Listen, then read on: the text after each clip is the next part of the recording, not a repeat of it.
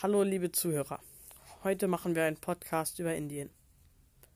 Da in den letzten Jahren die Bevölkerung in Indien sehr stark gestiegen ist, liegt die Einwohnerzahl nun bei schon mehr als einer Milliarde und 390 Millionen Einwohnern.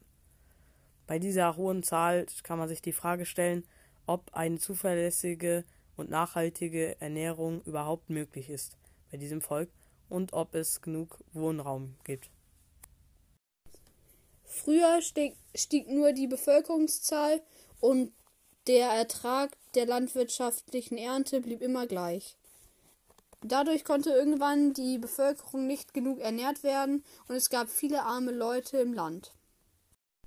Da die Bauern, die einen Großteil der Bevölkerung darstellen, stark auf den Monsun angewiesen sind und waren, kam es und kommt es oft zu Missernten, wenn der Monsun beispielsweise zu spät oder auch zu früh einsetzt und so die Ernte vertrocknet oder äh, verfault.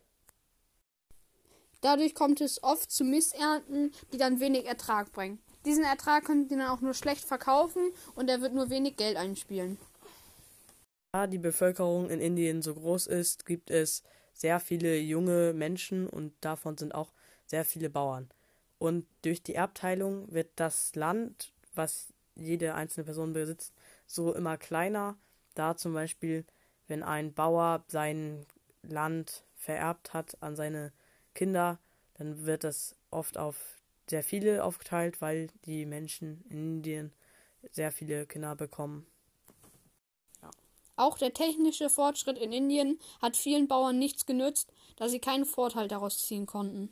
Sie konnten nämlich diese teuren Maschinen nicht bezahlen. Doch dann gab es die Grüne Revolution, die von den 1950er Jahren bis heute andauert. Dort haben die Bauern Hochertragssorten sowie Düngemittel und Pestizide eingesetzt. Dadurch konnten sie den Ertrag ihrer Nutzpflanzen sehr stark erhöhen und konnten somit ein neues Einkommen schaffen. Obwohl es einige Nachteile gab, wie zum Beispiel, dass der Boden zerstört wurde oder dass einige Pflanzen nur ein Jahr hielten, ähm, kann das Volk jetzt ernährt werden.